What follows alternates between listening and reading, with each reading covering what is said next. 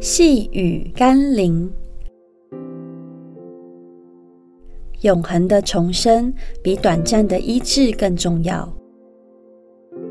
今天的经文是马可福音第一章三十六到三十八节。西门和同伴追了他去，遇见了，就对他说：“众人都找你。”耶稣对他们说：“我们可以往别处去，到邻近的乡村，我也好在那里传道，因为我是为这事出来的。”耶稣点出了一个重点。传道比医病和赶鬼更重要，也是耶稣侍奉的重点。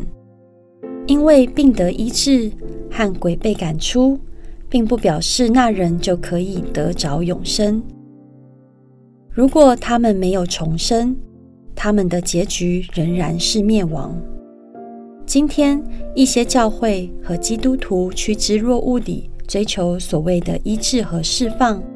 在乎疾病是否得医治，邪灵是否赶出来，但却不见更多人追求悔改与重生，渴慕学习圣经真理和操练敬虔，这是本末倒置的现象。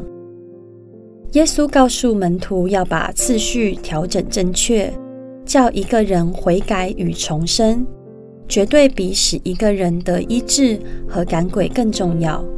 后者是一时的，前者才是永恒的。我们一起来祷告：主啊，得医治和释放固然重要，但得着重生、永恒的生命更重要。